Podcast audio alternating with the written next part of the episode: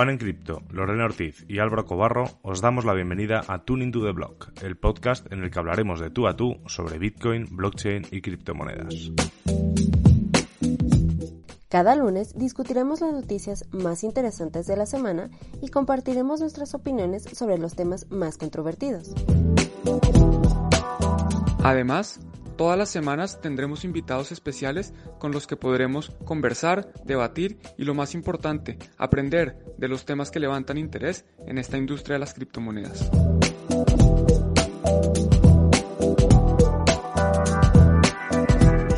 Hola, ¿qué tal? Bienvenidos una semana más a un lunes al análisis semanal de Bitcoin TV y Tuning to the Blog. Ya sabéis, yo soy Álvaro Cobarro y aquí conmigo tengo a Juan, tengo a Lorena. Normalmente os dejo el saludo, así que, y nos quedamos callados esperando a que hable uno, así que empecemos por Lorena. ¿Qué tal, Lorena? ¿Cómo estás? Pues aquí muy feliz de empezar la semana de nuevo con ustedes, eh, con todos los que nos están viendo en este momento. Y pues justamente fue una semana un poco truculenta, ¿no? Con tanta noticia, este, pues de lo, lo que pasó con Trump, las elecciones, lo de BitMEX. Entonces, estoy muy feliz de, de platicar sobre eso el día de hoy. ¿Y tú, Juan, qué tal? ¿Cómo vas? Bien, también, todo muy bien, contento aquí montando el nodo. Y como dice Lorena, una semana llena de cosas, de noticias que, que podrían haber afectado el precio eh, mucho más y no, Bitcoin sigue ahí estable, es la nueva stablecoin. BTC es la nueva stablecoin. Yo te diré, te diré la verdad, no, no, ya hace que no miro el precio de Bitcoin por lo menos creo que tres semanas. Fíjate. Ay, no es cierto. ¿En serio? Sí, sí. Sí, porque estoy como a muchas cosas y, y, no lo he mirado. O sea, no lo he mirado. Me imagino que estará normal porque tampoco he visto lágrimas ni, ni lambos en el Twitter. Así que me imagino que estará la cosa más o menos tranquila. Pero de verdad, o sea, es raro porque normalmente incluso por la mañana lo, lo me levanto, miro el estado de, de, de, de, mi cartera, me vuelvo a dormir si estaba mal, me, me levanto mejor si está bien. Pero no, llevo una temporada sin verlo. Sí, sí. Sí, de hecho, eh, hace unos días Ezio Rojas justamente decía que si, que si podíamos pensar entonces que el precio de Bitcoin ya había madurado, o sea, si había alcanzado ya una estabilidad tal que, que ya no lo afectaba tanto este tipo de noticias, ¿no? Uf. Yo, yo creo que este, este 10.000, bueno, 10.500 o 10.600, lo que sea, este, este momento que estamos por encima de los 10.000, claramente es mucho más maduro que hace tres años, en 2017, cuando llegamos a estos niveles. Eh, es que yo me acuerdo, de, de 10.000 a 20.000 fue, creo que fue una semana o dos semanas, fue algo rapidísimo. Y pues obviamente era en plena eh, crecimiento parabólico, eh, no, perdón, parabólico no, exponencial, pues en forma gráfica exponencial de burbuja. Hoy sí estamos mucho más estables, pero decir que ha madurado me parece un poco atrevido. Yo creo que todavía le falta mucho al precio de Bitcoin para madurar. Eh, de nuevo, madurado con respecto a hace tres años, sí. Con respecto a los próximos tres años, yo creo que no. Ya veremos, ya veremos. Hombre, a ver, exacto, sí, totalmente. A lo mejor ha madurado ahora, lo que le tocaba madurar ahora en estos meses, en un mes de octubre del 2020, y en diciembre vemos otra cosa muy diferente. Ya sabemos que esto es muy, va cambiando, va cambiando mucho. Por cierto, me acabo de acordar, ahora que hablabas de precio, que hoy me ha escrito un amigo para, para ver si era buena idea invertir en criptos. No le he contestado, lo en visto. Luego, después del directo, si, me ves, Kike, luego hablamos. Pero no te voy a decir qué tienes que hacer. Así que nada. Bueno, vamos a empezar que hoy tenemos, hoy os vais a dar cuenta los que nos veis y los que nos escucháis, que hemos elegido un número menor de noticias, pero sobre todo porque hay una, la última, en la cual eh, vamos a estar pues con un mini debate. Bueno, no sé, a lo mejor estamos de acuerdo los tres y no, y no hay debate. Así que vamos a empezar con, con las noticias de esta semana. Deciros, esta semana no ha habido encuesta. Con el cambio de fecha, la verdad es que tenemos un lío bestial de, de, de organización. Antes sabemos que los miércoles lanzábamos la encuesta y ahora mismo, pues, pues la verdad es que se nos, ha, se nos ha ido. Así que la semana que viene no os preocupéis, que podréis elegir vosotros la, la noticia de la semana también. Así que, a ver dónde tengo. Bueno, no quería, no quería. No, no.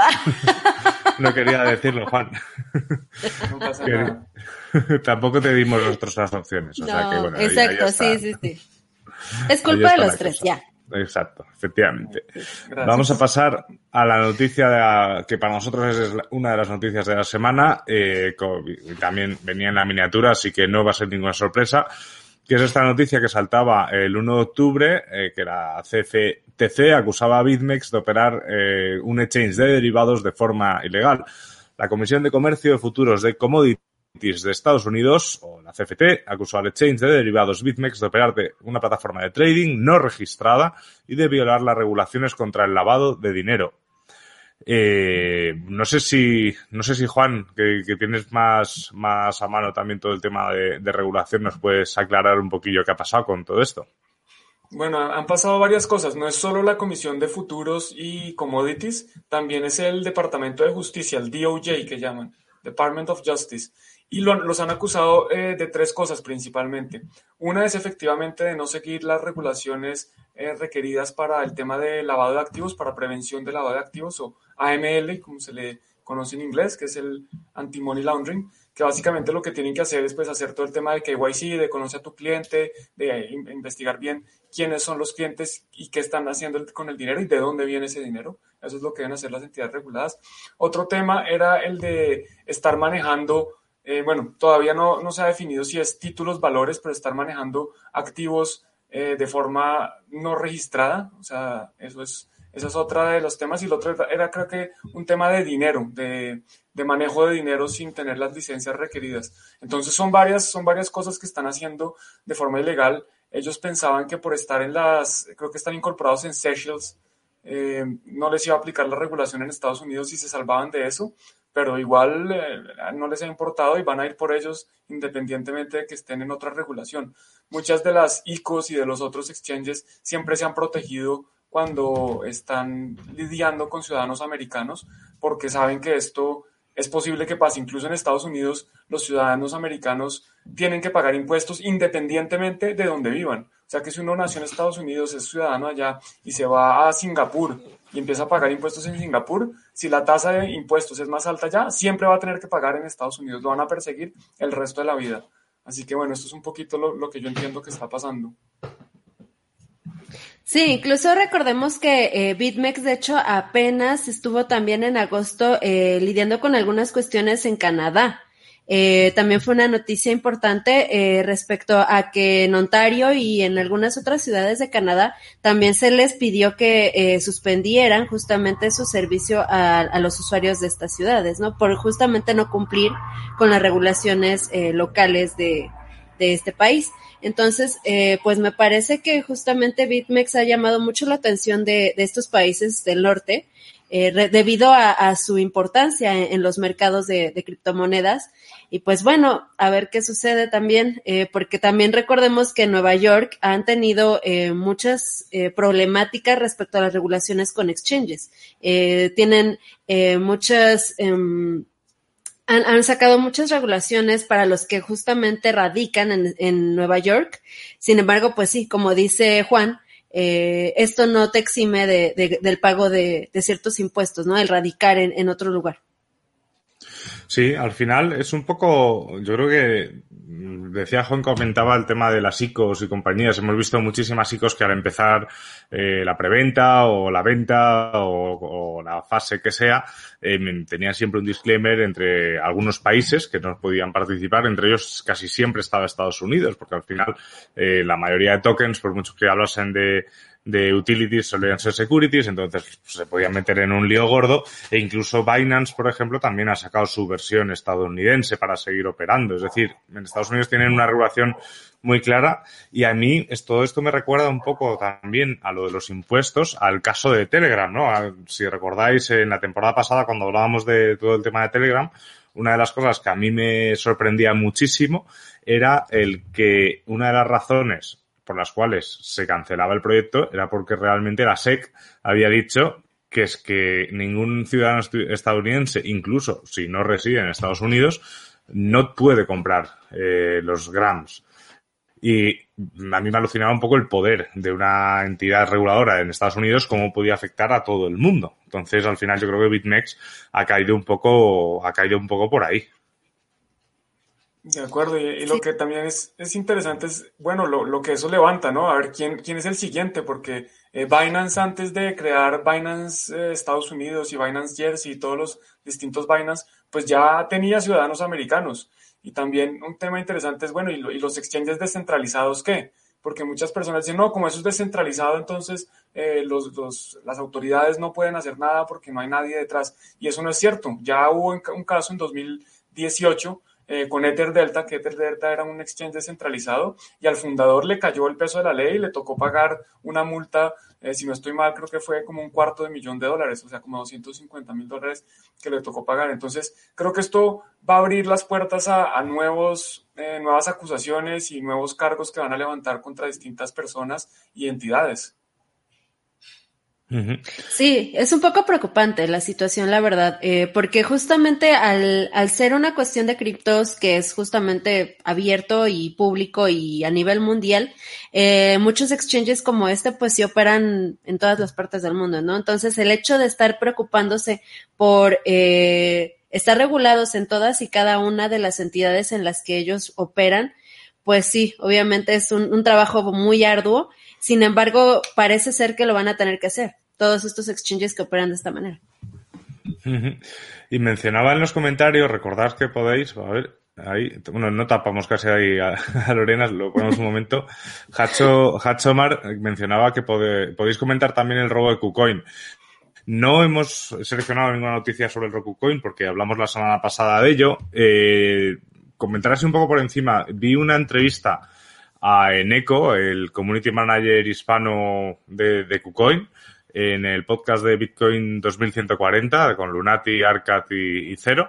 Y la verdad es que ahí se hablan de cosas súper interesantes como, como por ejemplo también teorías de que, de que realmente aquí también se está viendo como los como los propios proyectos estaban aprovechando para hacer forks, swaps, una redistribución de los tokens, hablaba un poco de la descentralización, que el problema seguramente venía más de dentro que, que, que, fuese que hayan roto la seguridad de KuCoin, sino que era una cosa más bien de dentro y que en teoría KuCoin, si no recuerdo mal las cifras, las estoy diciendo de memoria, eh, había recuperado ya casi 40 millones o 140 millones pero lo había hecho con forks, bloqueo de fondos, etcétera. O sea que al final todo eso, mm, no sé, hay gente que dice que ok, que todo perfecto. Eh, de hecho, hasta Lunati también decía que le parecía bien que hubiesen bloqueado esos fondos los, los, los proyectos no tan centralizados y gente que pues que pues que le echa en cara pues como se echó en cara a Ethereum. No sé si habéis seguido vosotros dos un poco el,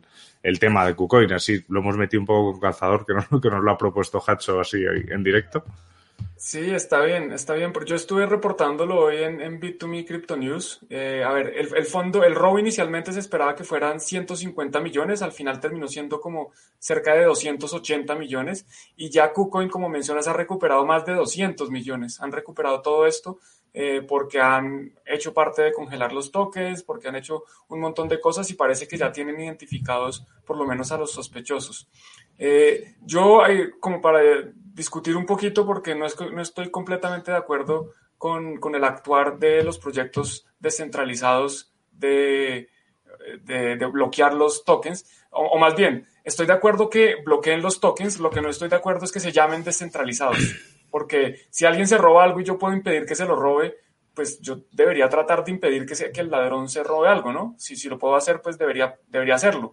Lo que, lo que está mal es que se llame un proyecto descentralizado cuando en realidad no es descentralizado. Si usted puede parar unos tokens y decidir qué hacer con ellos, pues usted o esa persona o ese grupo de individuos son los que controlan el protocolo y por lo tanto no debería llamarse descentralizado. Entonces estoy de acuerdo con que sí, debieron haber, haberlo parado como lo hicieron. Lo que no estoy de acuerdo es la otra parte sí, totalmente de acuerdo.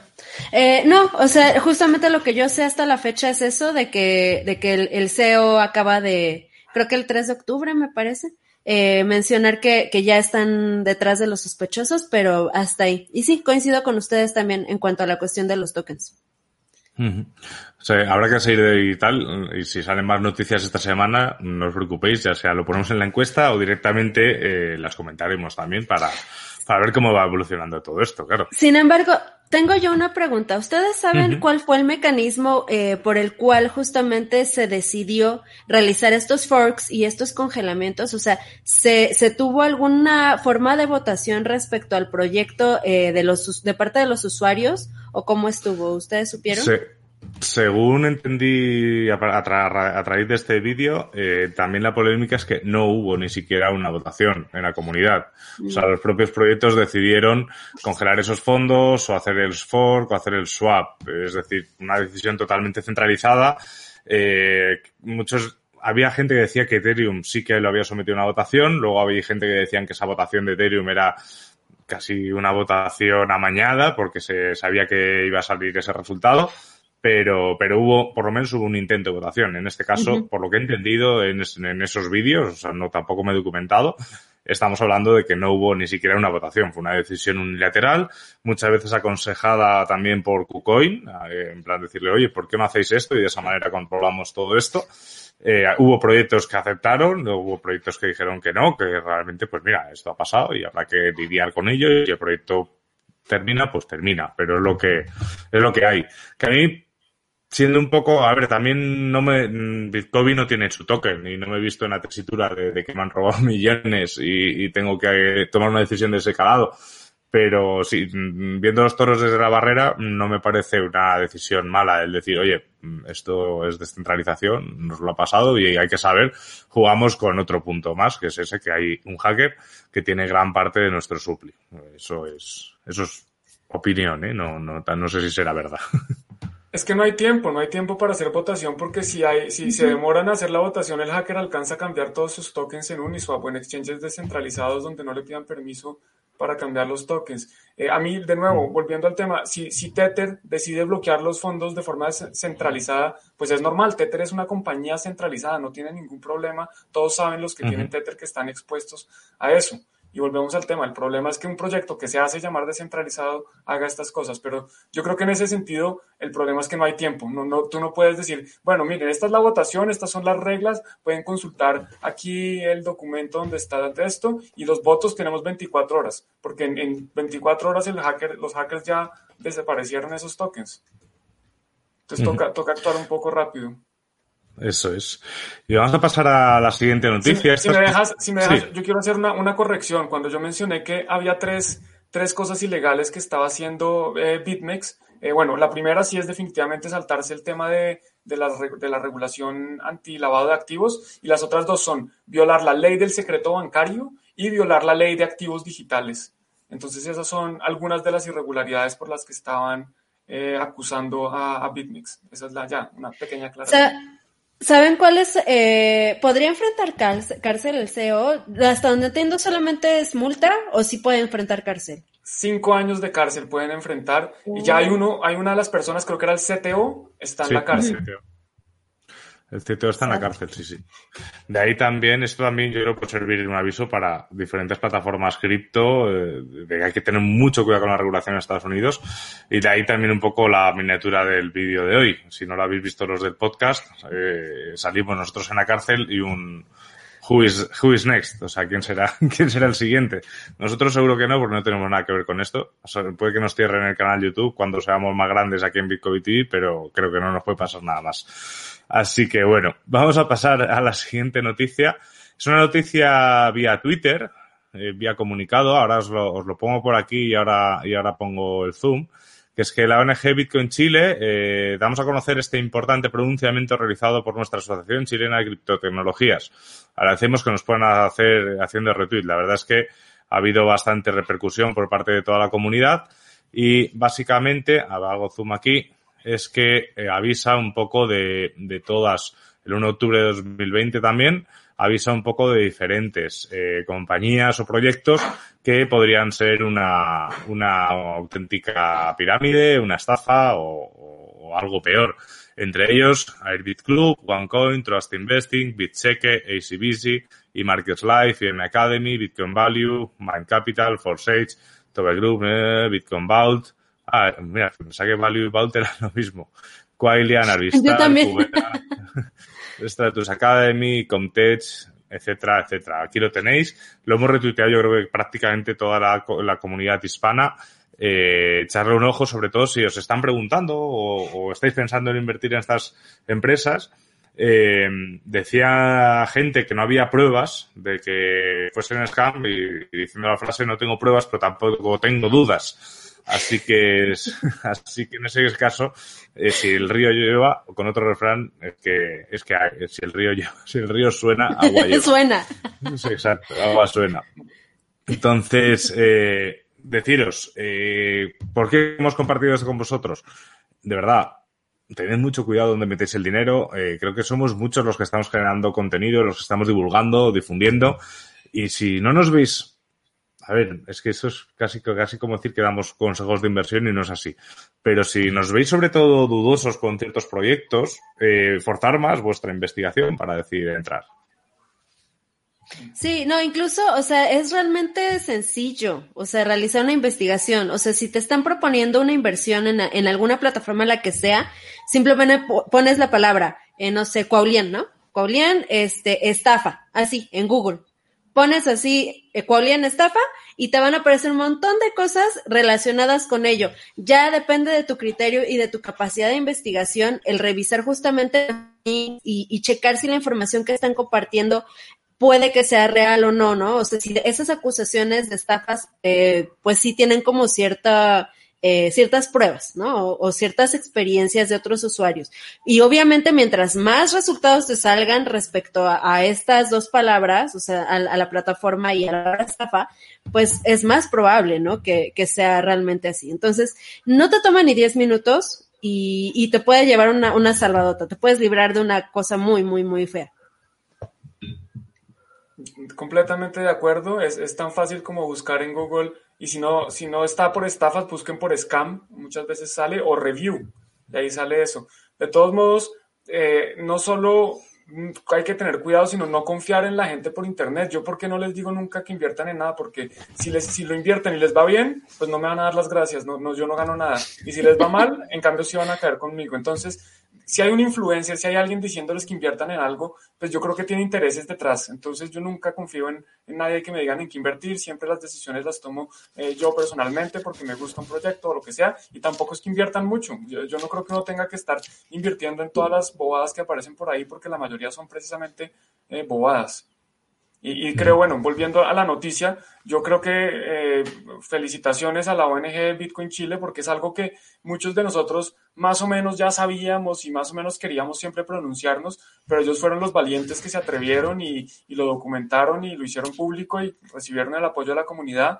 Y espero que no les caigan, eh, que no tengan consecuencias graves porque estos proyectos pues son gente peligrosa también, es gente que está haciendo, que está delinquiendo y pues que están dispuestos a, hacer otros actos delictivos porque ya están ahí metidos. Entonces, pues con cuidado.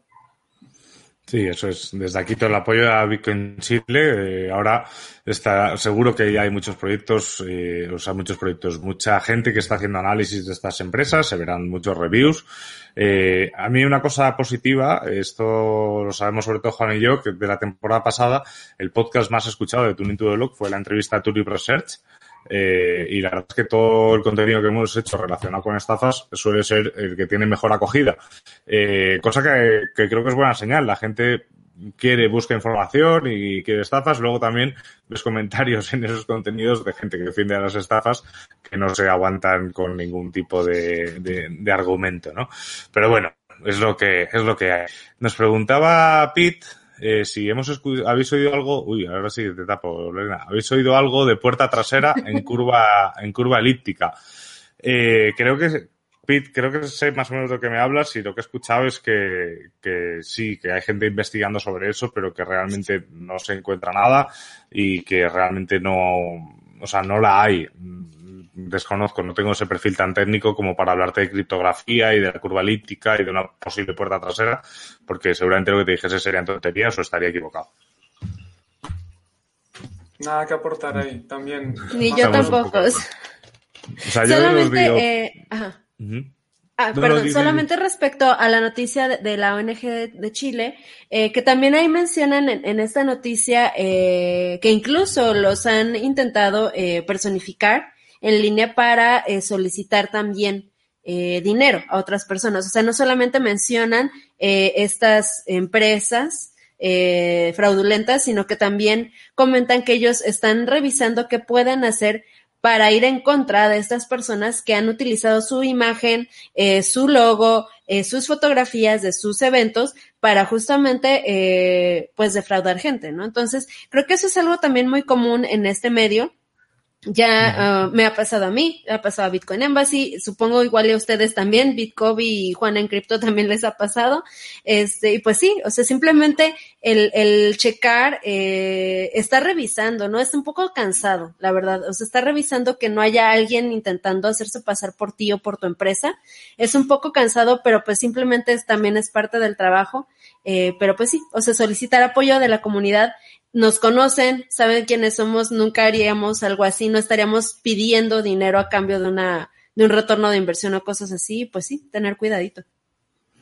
Eso es. Y yo deciros, creo que, tengo en mente preparar un vídeo de qué hacer cuando te contacta eh, un, alguien que está suplantando pues a mí o a Lore o a Juan o a cualquier persona, eh, porque una de las cosas que normalmente se suele hacer es reportar enseguida. Y, y, de esa manera el, el scammer pierde la cuenta, pero no, no, se pueden coger datos suyos tipo el ID, etcétera. Entonces es mucho mejor intentar contactar con la persona original y desde ahí ya y, intentar recalar la máxima información que te pueda dar el scammer ya incluso se puede intentar avisar a Telegram o, o por lo menos ponerse las cosas más difíciles, ¿no? Porque si no esta gente, a mí me pasó, yo denuncié que me habían suplantado, a los dos minutos ya no existía la cuenta y seguramente ya está haciendo luego con otra persona, ¿no? Entonces hay que, hay que también actuar con cabeza y yo no lo hice. Así que, así que hay que, hay que ir con cuidadillo.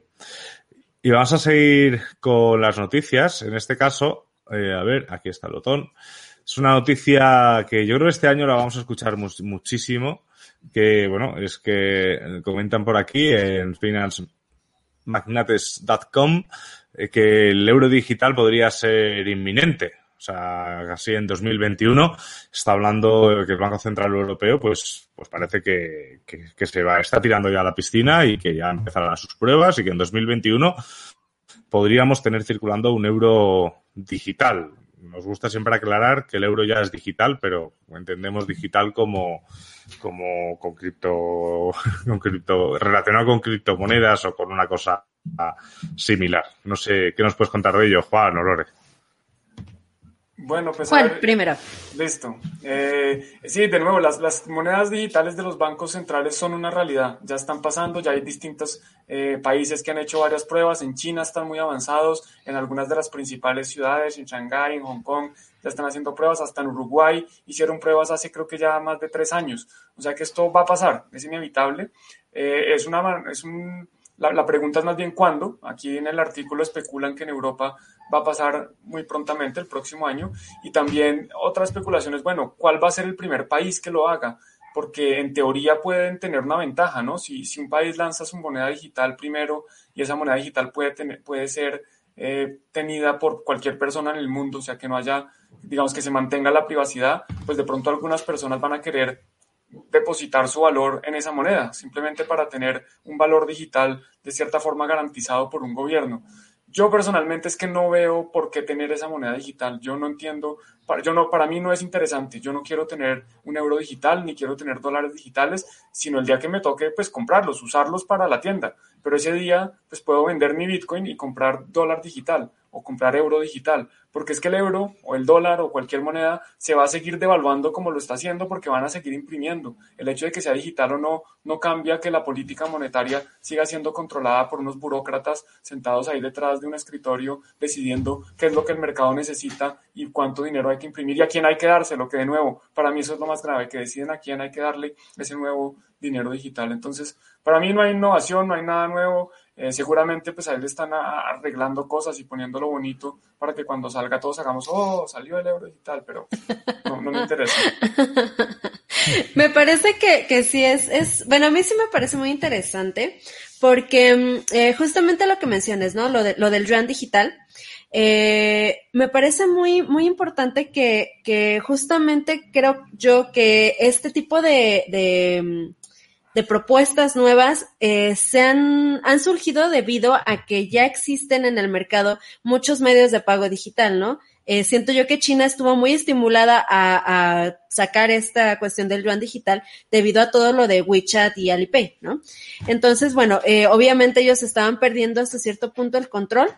Eh, proponen, yo creo, recuperarlo con este tipo de iniciativas. Sin embargo, o sea, leyendo sobre, sobre el yuan, me parece interesante que la primera propuesta que ellos tienen es que eh, la distribución de este, de este medio digital de pago va a ser a través justamente de ciertos bancos y ciertas empresas que van a tener que pagar de todas formas al Banco Central o al emisor eh, eh, del, gobierno la cantidad de dinero equivalente a este yuan, ¿no? Entonces, eh, ahí yo también me pregunto cómo se va a realizar este tipo de, intercambios, eh, hasta qué punto justamente van a dejar ya de emitir un dinero, eh, pues normal como el que conocemos. Y también eh, me parece muy interesante la cuestión de la, eh, de la adopción. Porque actualmente con las pruebas que se han realizado en Hong Kong, en Shenzhen y otras ciudades en China, eh, todas las personas que están intentando utilizar este yuan digital, eh, pues son más bien empresas, son entidades.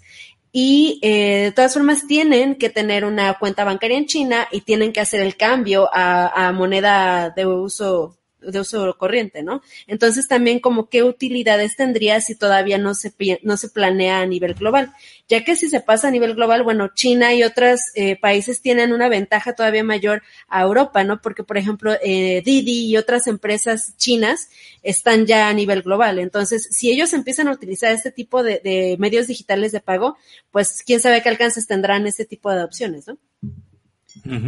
Sí, al final es un poco el uso, ¿no? El, uso que se le puede dar, lo que comenta Juan también de la política monetaria, de emisión de la moneda, si al final no van a tener ellos un colateral o, van a estar emitiendo monedas sin ningún tipo de problema, eh, la verdad es que, la verdad es que, claro, yo me quedo con lo mismo, que seguramente sea más barato.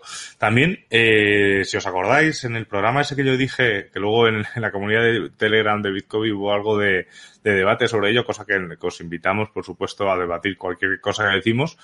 Eh, era, ¿os acordáis cuando yo hablaba de por qué no había una especie de banca pública para, sobre todo, tener una cuenta corriente eh, para, las cosas obligatorias, que es tener una cuenta corriente para recibir la nómina, pagar impuestos, etcétera, eh, ¿por, qué, ¿por, qué, existe, por qué solo está la opción de una banca privada en la cual hay que pagar a esa, a esa banca, ¿no? Porque no hacer algo gratuito.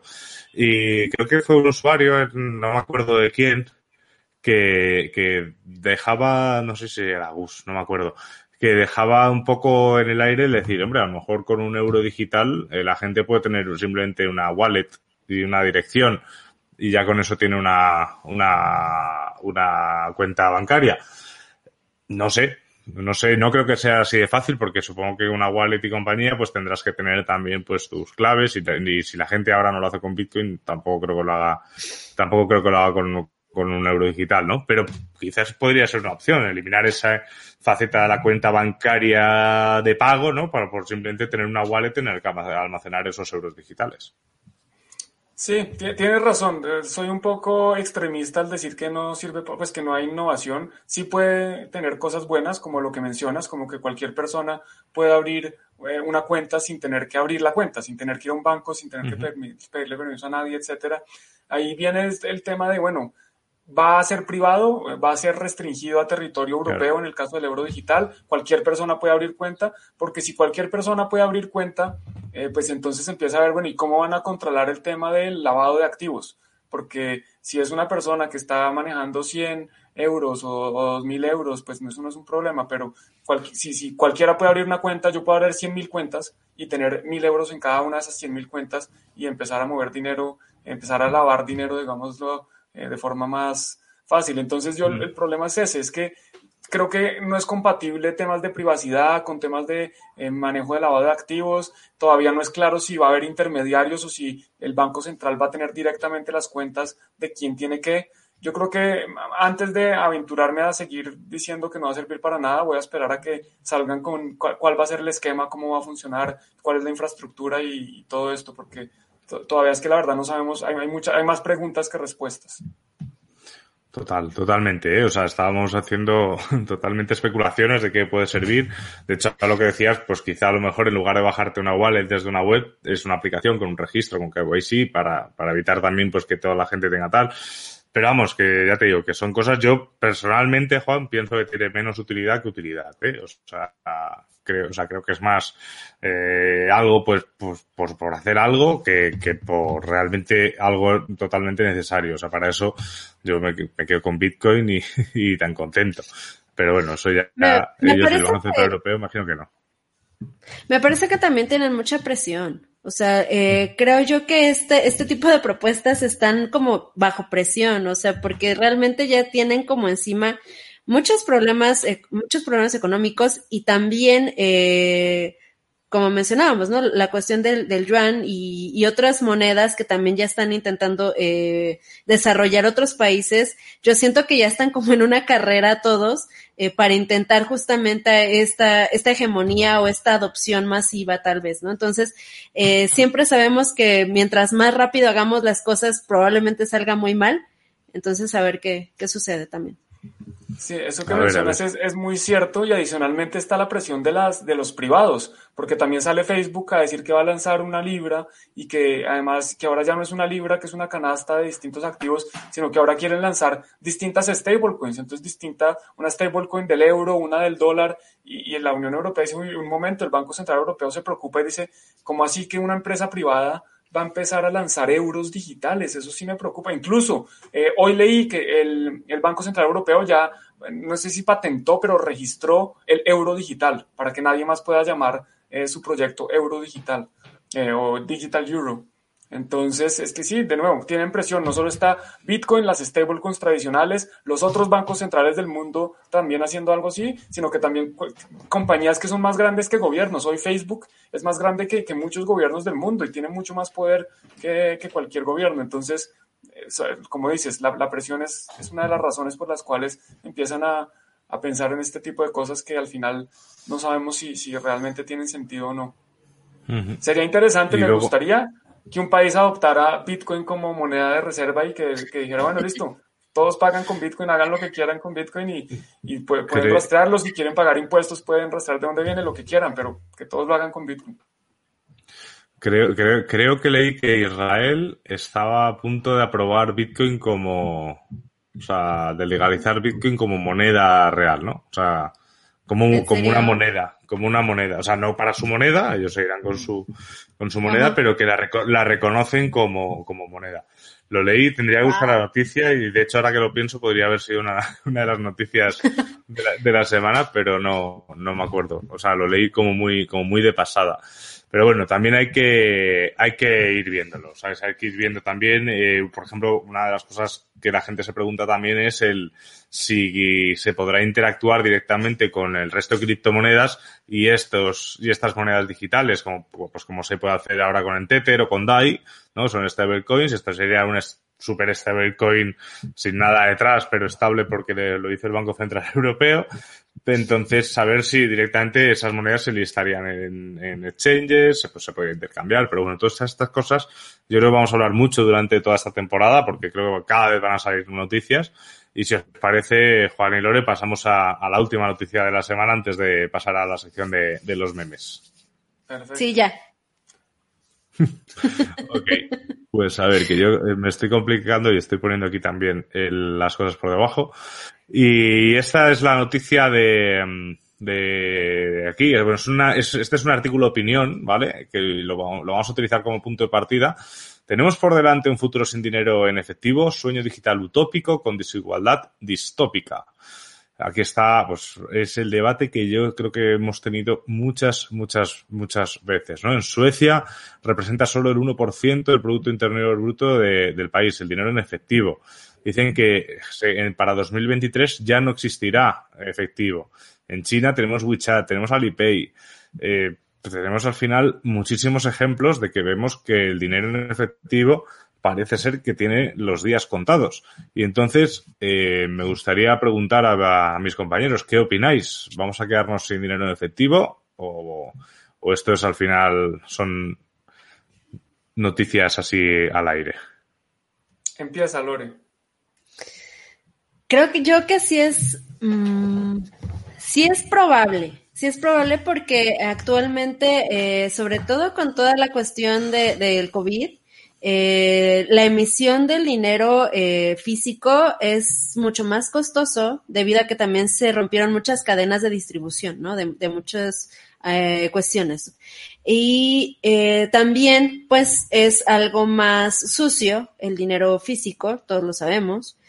Y bueno, son como dos, dos cuestiones que creo que ya se quedaron muy, muy implantadas tanto a, nivel mental, social, como a, nivel de, desarrollo y, de, de, sustentabilidad, ¿no? Entonces, creo que sí es probable. Sin embargo, también creo yo que falta mucho desarrollo eh, tecnológico para poder eh, sostener una economía de este tipo.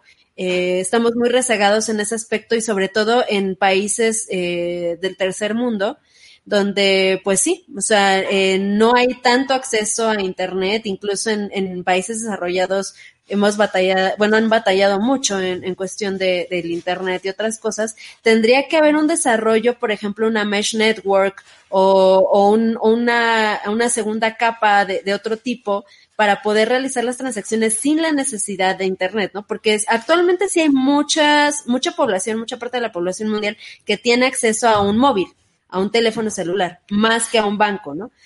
Sin embargo, sí creo yo que hay todavía muchos aspectos ahí por pensar y creo ya también que, que, costaría mucho en la cuestión de desigualdad. ¿Tú qué opinas, Juan? Yo creo algo similar a lo que dices. Yo creo que el dinero en efectivo tiene unas desventajas muy grandes frente al dinero digital. Eh, tiene unas ventajas que no son, no son, tan grandes, que en realidad es, yo diría, pues la portabilidad en, en bajas cantidades, que yo lo puedo eh, mover y relativamente fácil. Obviamente el dinero digital mucho más fácil, pero el dinero en efectivo nos permite un poco más de privacidad. Eh, cuando yo pago en efectivo no tengo que dar mi nombre, mi tarjeta, nada. Simplemente pago y ya, y me voy. Doy las gracias a veces cuando se portan bien. Eh,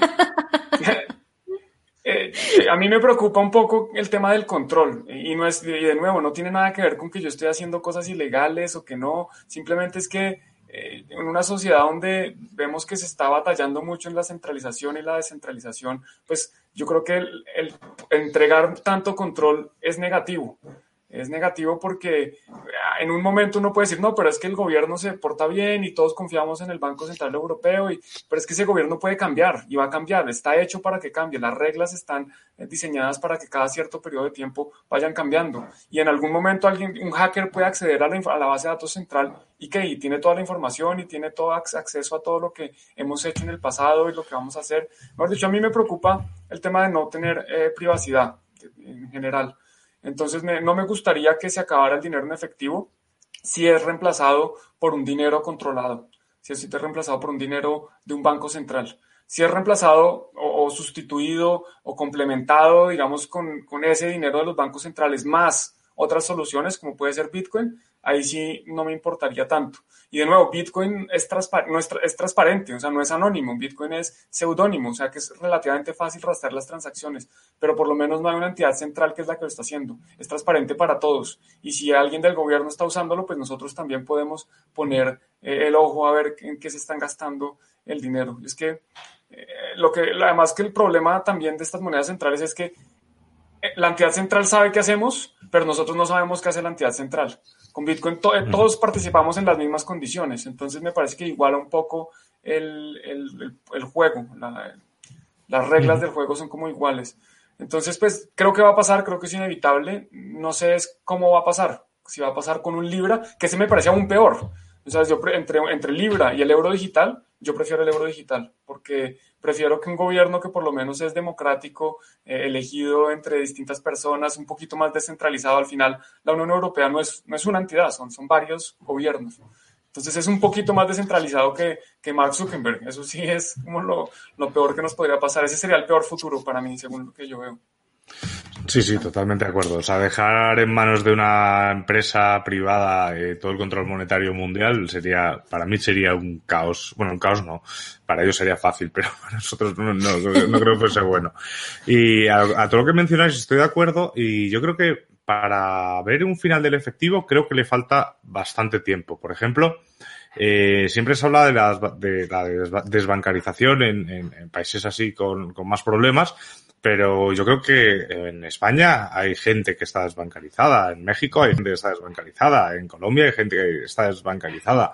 Entonces, eh, eh, toda esa gente quedaría fuera del sistema. Y yo creo que eso también eh, creo que fue José Antonio Bravo que comentaba alguna vez, si no es verdad José Antonio, desde aquí lo siento, que el Banco Central Europeo se había, se había posicionado muchas veces en la postura de que ellos no querían que desapareciese el efectivo, porque también al final estamos dejando a mucha gente fuera, fuera del sistema, porque el sistema aún no es eh, global, como bien decía Lore con el tema de Internet. Si es cierto que hay gente, es más fácil acceder a Internet que a una cuenta bancaria en prácticamente todo el mundo. De hecho, muchas, muchas charlas que hago yo sobre, sobre adopción y sobre tal, siempre pongo el ejemplo que hemos mencionado aquí, Juan y yo, muchas veces de empresa en África con el tema de los teléfonos móviles, pues la gente tiene un teléfono móvil, puede mandar SMS, puede tener acceso a Internet, pero en cambio hay mucha gente que no tiene acceso a cuentas, a cuentas corrientes y ahí aparece Bitcoin, que es el punto al que, al que va todo esto, ¿no? Al final, eh, una pérdida del dinero en efectivo, yo creo que en países como, si, si no recuerdo mal, en Alemania,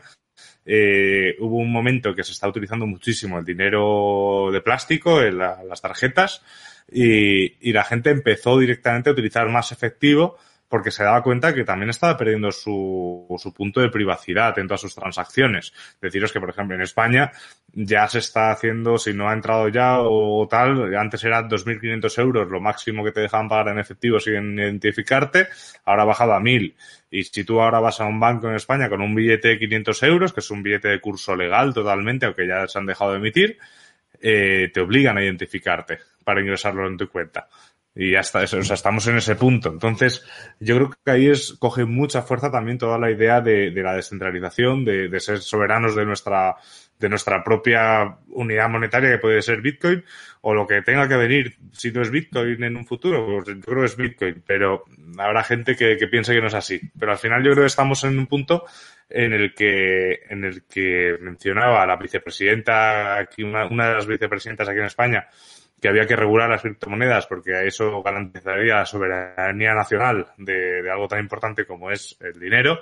Y yo creo que ahí es donde se equivoca, que la, que la soberanía se hace también en lo que mencionabas, Juan, de, de, que sea bidireccional. O sea, de hecho, en el libro que tienes detrás, el naranjita, el de el, Internet del Dinero, de Andreas Antonopoulos, eh, hay un capítulo que a mí me encanta que habla de la vigilancia inversa. ¿Qué es eso? Que es el, ahora mismo el sistema es que muchos pocos controlan a muchos, a, a muchos, muchos, ¿no?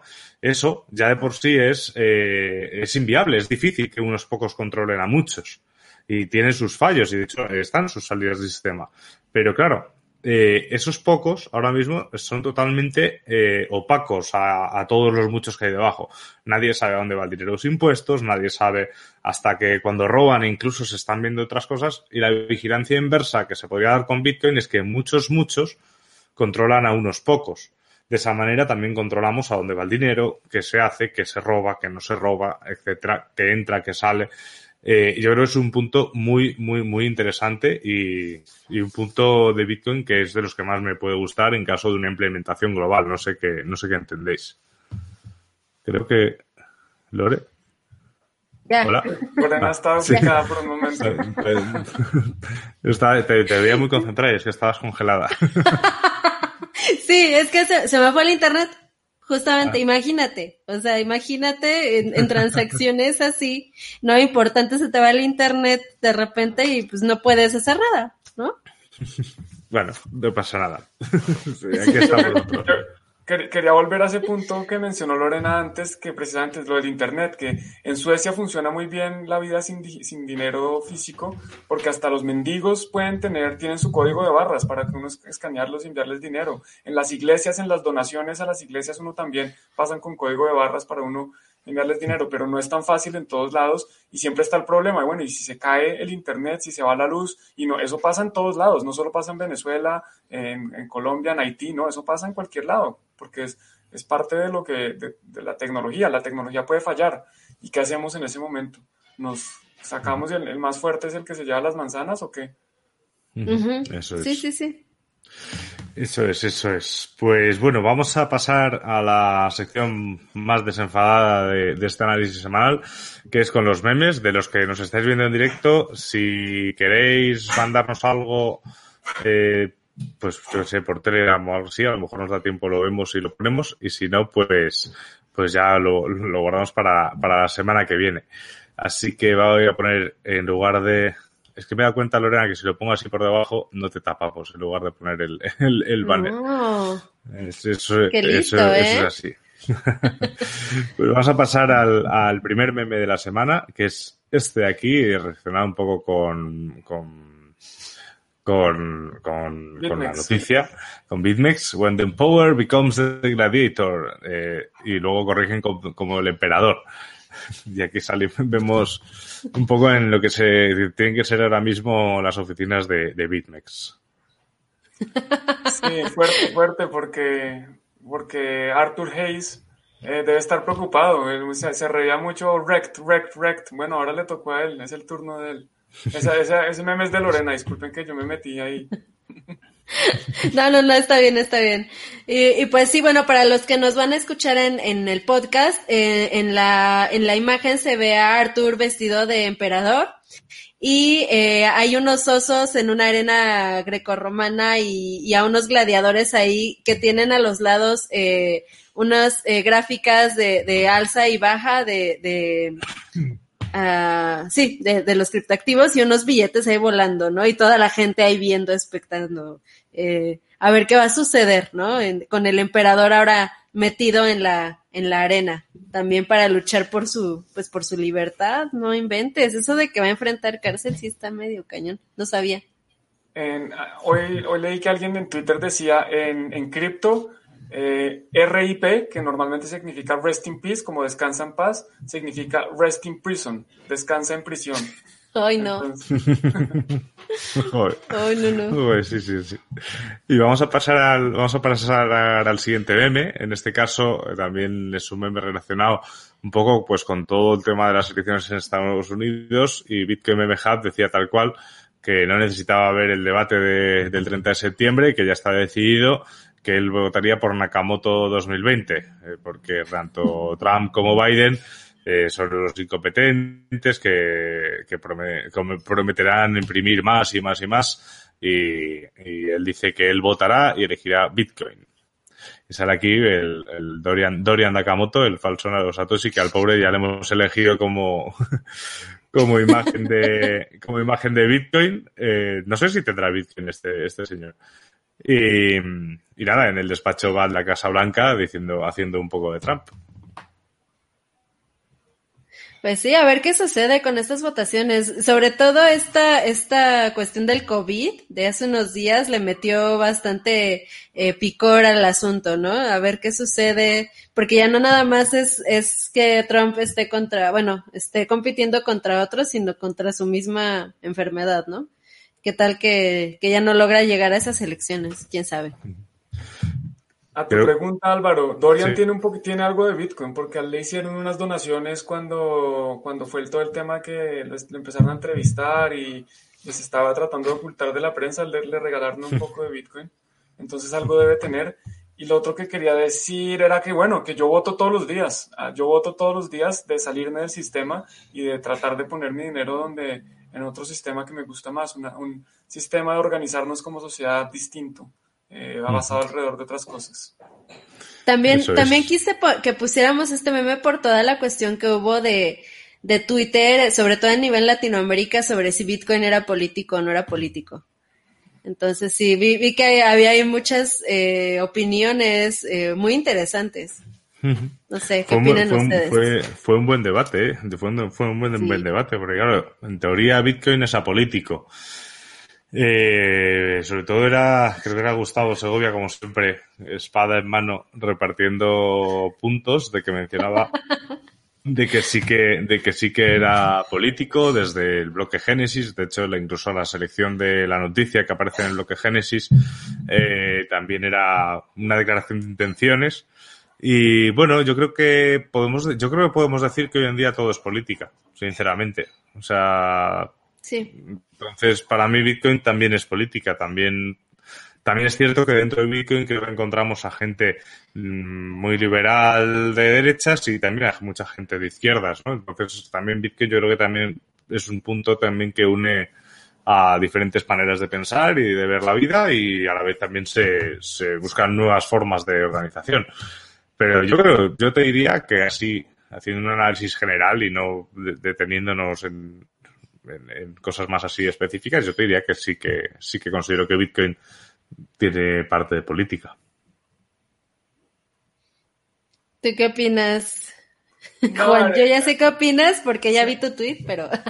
Sí, yo, opino que Bitcoin como objeto, como, como dinero, no es político. ¿Qué pasa? Que Bitcoin fue creado con fines políticos. Bitcoin obviamente fue creado desde una posición política, pero el activo como tal no es político. El activo como tal no le importa lo que pase. Es como eh, si yo creo una espada, la espada no es política, ¿qué pasa si yo la uso para matar a un rey? Ah, pues que la utilicé con fines políticos, eh, pero es distinto. si, si, si, Bitcoin yo lo uso para salirme del sistema, pues lo puede, puede verse como una forma política de usar Bitcoin. Si yo lo uso para protesta, pues es una forma de, de hacer política. Pero Bitcoin como tal no es político. El que, el que es político es el acto de cómo se utiliza ese Bitcoin. Porque ese mismo Bitcoin también puede ser utilizado por el gobierno para rastrearme. Y entonces, ¿qué? Entonces ese Bitcoin tiene contradicciones políticas adentro. No, ese Bitcoin no tiene política, para mí. Ese Bitcoin es un activo que está ahí, que, que no tiene nada que ver con nada y que lo pueden utilizar eh, para distintas cosas. Esa es como mi visión. Entonces, obviamente, Bitcoin está relacionado con política como está la espada, como está cualquier otra cosa que se utilice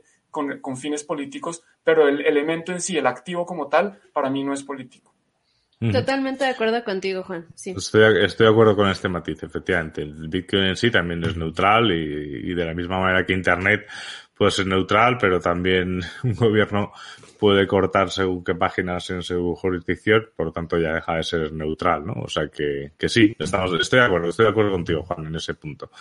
Y vamos a pasar al siguiente meme, que es de Dan Held, eh, pues respondiendo a Peter Schiff. La verdad es que no sé qué puso Peter Schiff, vale, vamos a bla, bla, bla. Eh, y el, el, es un meme ya clásico que sale, pues, Peter de joven con el, dolo, el oro a 1.700 dólares y Bitcoin un dólar. Eh, luego estaba el dólar en el oro, joder, en 1.700 dólares y Bitcoin en 10.000 dólares, más o menos con la foto de ahora. Y una recreación de Peter Schiff viejo, el, joder, el dólar, el oro 1.700 dólares y Bitcoin un millón de dólares. Y al final, el, el, el, joder, la madre que me parió, el, el oro, eh, el, el, oro, el oro sí se, sí se, sí se mantiene bastante estable, como, es bien sólido y bien estable, como, como mi cabeza ahora mismo para decir dólar en lugar de oro. el, el, el, dólar, el oro, el oro efectivamente se posiciona como un, un, muy buen activo de, para guardar valor. Simplemente lo va a guardar, lo va a dejar planito. Va a tener 1.700 dólares siempre. Obviamente fluctúa y, y, tiende a subir, especialmente cuando hay impresión de dinero, pero se comporta como eso. Y por eso las personas que quieren preservar valor deberían tener un componente importante de su portafolio en oro. Bitcoin no, Bitcoin, la, la, posibilidad de que Bitcoin crezca es mucho más alta, la probabilidad de que caiga también es más alta, entonces no es el mejor depósito de valor, pero el potencial de crecimiento sí es mucho más alto. Y por eso es que también es importante tener un porcentaje del portafolio en Bitcoin. Yo, no, yo, yo soy completamente eh, pro diversificar con cosas que hagan sentido. Diversificar en 5.000 shitcoins no hace ningún sentido diversificar en tener oro, tener eh, Bitcoin, tener activos de reales como real estate, eh, tener acciones, bonos, eso es diversificar, no tener 500 mil shitcoins. Sí, definitivamente. Sí, sí, Estoy de acuerdo. Eh, lo que sí es cierto es que, o sea, incluso la cuestión del oro, yo creo que es, es más inseguro el, el, la cuestión del oro porque en cualquier momento puede haber una extracción mayor de algunos otros lugares del planeta, ¿no? Incluso en asteroides u otros medios de extracción que se pueden eh, realizar. Y eso afectaría eh, de manera significativa eh, el precio del oro. Yo siento que el tener justamente la certeza de que solamente va a haber 21 millones de bitcoins hace Bitcoin a un, un resguardo de valor más seguro que el oro, desde mi punto de vista. No es consejo financiero.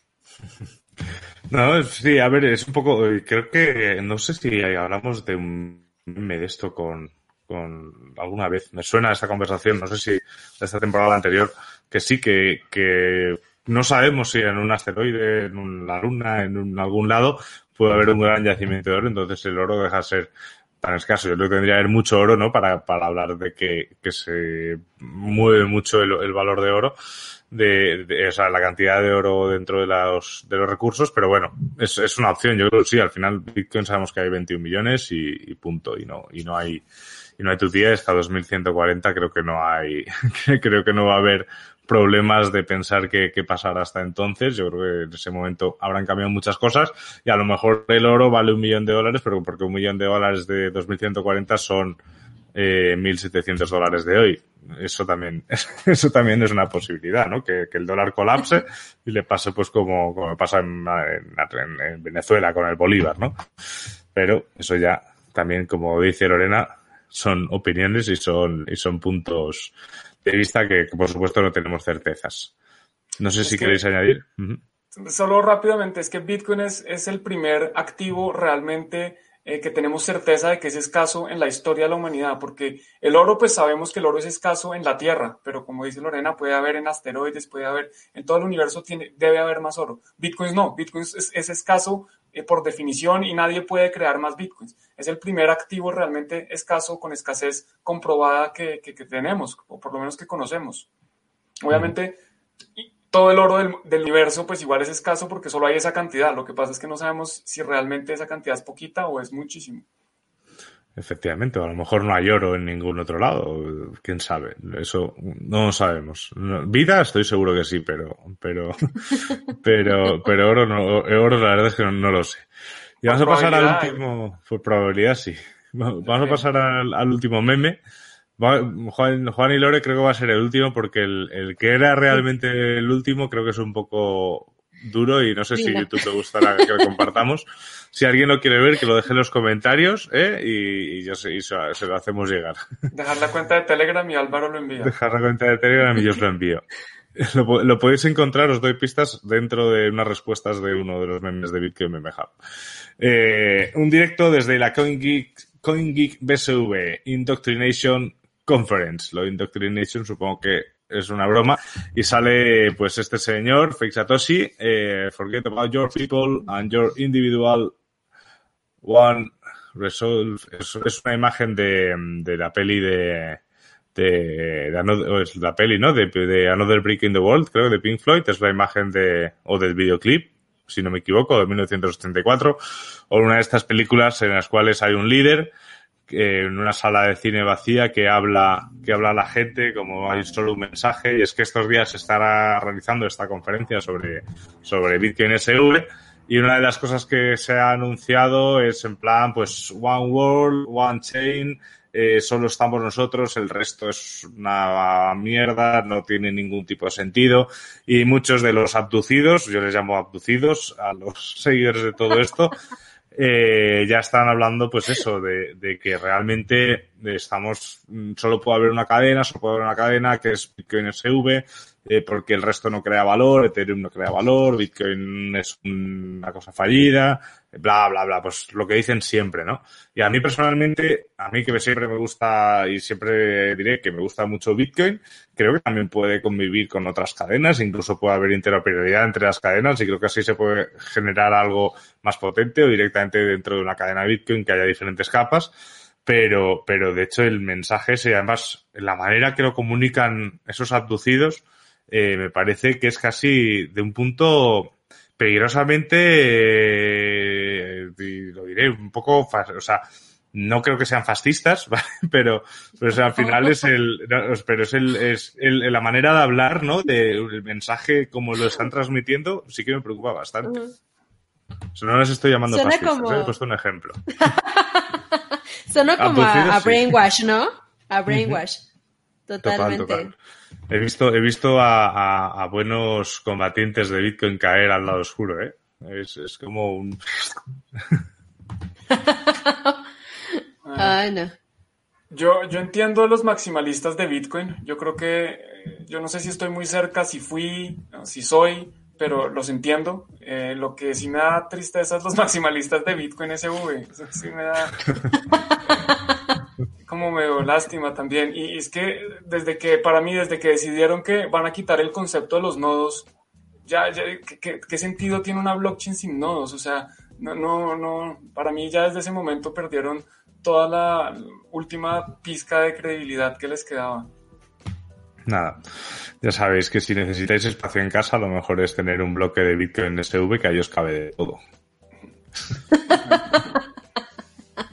triste, triste realidad. Eso es, eso es. Pues hasta aquí hemos llegado, creo que no nos falta nada, nos falta un meme un poco gore que no lo pondremos, eh, porque no sabemos cómo puede reaccionar YouTube. No, no, no. tengo ganas, diría que tengo ganas porque me hizo mucha gracia.